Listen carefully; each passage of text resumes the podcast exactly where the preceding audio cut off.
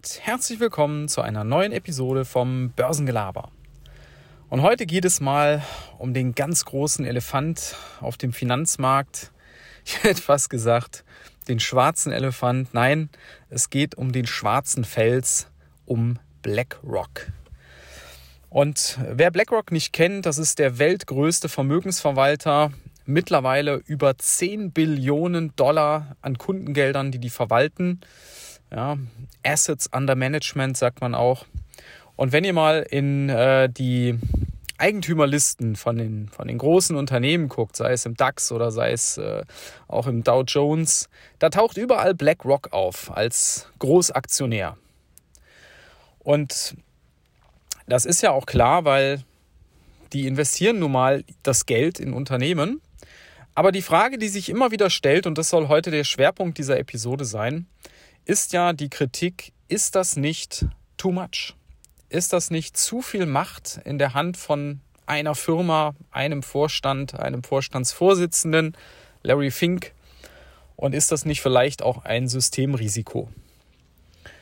Nun, ich will euch mal so ein paar Punkte geben, die das ein Stück weit relativieren, weil ich glaube persönlich, dass man das nicht so ähm, ja, nicht so als das, das Schreckgespenst ansehen muss, als dass es manchmal dargestellt wird. Punkt 1 ist, diese 10.000 Milliarden Dollar, das sind ja nicht ähm, Gelder, die BlackRock gehören, sondern die verwalten die nur. Das sind ja Gelder von uns allen letztlich. Ja, auch ich habe ein paar iShares, ETFs und äh, die verwaltet nun mal BlackRock. Und das ist auch immer so die Hauptverteidigungslinie von BlackRock ähm, in Richtung dieser Kritik, man, man sei ja zu groß, dass das ja nicht ihr Geld ist. Und das ist auch so. Das ist nicht ihr Geld. Ja? Das haben die Kunden ihnen verantwortet und die legen das für, für uns alle an. Ja? Also das ist mal Punkt 1. Punkt 2 ist, dass dieses Geld, was sie dann bekommen von, von uns, von uns Kunden, darüber können sie ja nicht völlig, völlig frei ähm, entscheiden, wie das investiert wird. Ja, sondern wenn wir jetzt sagen, wir haben jeden Monat einen Sparplan in den und den ETF, 100 Euro, dann ist ja klar, wie dieser ETF zusammengesetzt ist, welche Unternehmen mit welchem Anteil da drin sind und so wird dieses Geld investiert. Alles andere wäre ja erstens mal gegen die eigene Aussage und wenn sowas rauskäme, dass ein ETF der, der vorgibt, in die und die Unternehmen zu investieren, in ganz andere investiert, ähm, dann, dann wird das ja sofort einen Riesenskandal erzeugen. Ja? Genauso ist es natürlich mit Fonds. BlackRock hat auch Fonds. Und auch wenn die natürlich nicht so strikt durchorganisiert sind wie ein ETF, aber auch da gibt es ja eine Anlagephilosophie, da ist ja festgeschrieben, äh, liest man sich ja auch am Anfang durch, in welche Unternehmen, in welche Branchen, in welche Länder investiert denn dieser ETF äh, ETF sage ich schon, dieser Fonds, äh, dieser Fonds. Und dementsprechend wird dann investiert.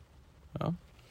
Also von daher sind diese Gelder äh, zwar da, aber sie können nicht äh, beliebig investiert werden.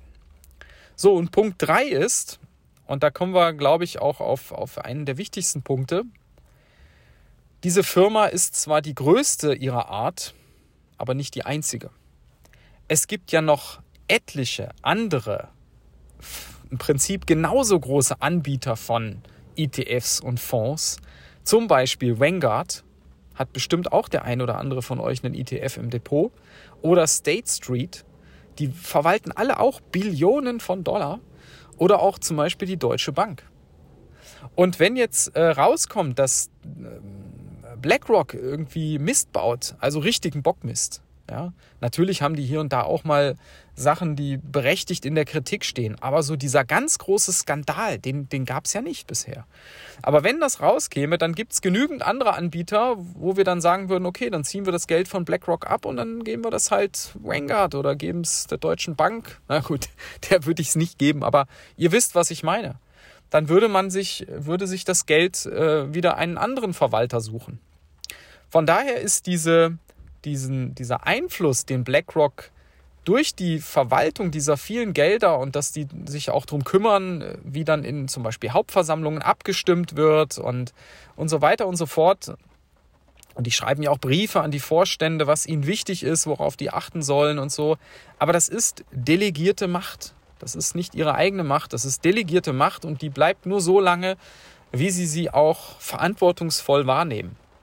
Und dass sie die verantwortungsvoll wahrnehmen, zeigt mir zum Beispiel, dass Larry Fink, das ist der CEO von BlackRock, schon seit einigen Jahren jetzt unterwegs ist und das Thema Nachhaltigkeit, ähm, Klimaschutz, ESG bei den Unternehmen, in die man investiert, wirklich auf den Tisch bringt. Der das zur Sprache bringt, der fragt, was macht ihr da? Habt ihr einen Plan? Ihr müsst einen Plan haben. Das ist wichtig und so weiter, weil man natürlich weiß, dass dieses Thema die gesamte Wirtschaft betrifft. Und wenn das nicht angegangen wird, dann, dann hat man da echt ein Problem. Also von daher bin ich da relativ gelassen, was BlackRock angeht. Äh, ich investiere weiter in meine, in meine ETFs von, von BlackRock, die ich habe. Ich bin in BlackRock selber nicht investiert, aber in ETFs von denen. Und ich bin da nicht der Meinung, dass man da so ein Schreckgespenst draus machen muss, wie es da äh, teilweise durchs, durchs Dorf getrieben wird in den Medien. Ja, mich würde sehr interessieren bei diesem Thema, was durchaus kontrovers ist. Wie seht ihr das? Habt ihr da eine ganz andere Meinung oder würdet ihr sagen, ja, stimmt, so sehe ich das auch? Gebt mir gern mal eine Rückmeldung über Twitter, über Instagram, über Hive, wie ihr auch immer möchtet und lasst mich gern mal dran teilhaben. Und ansonsten wünsche ich euch einen guten Start in die neue Woche und bis dann. Ciao.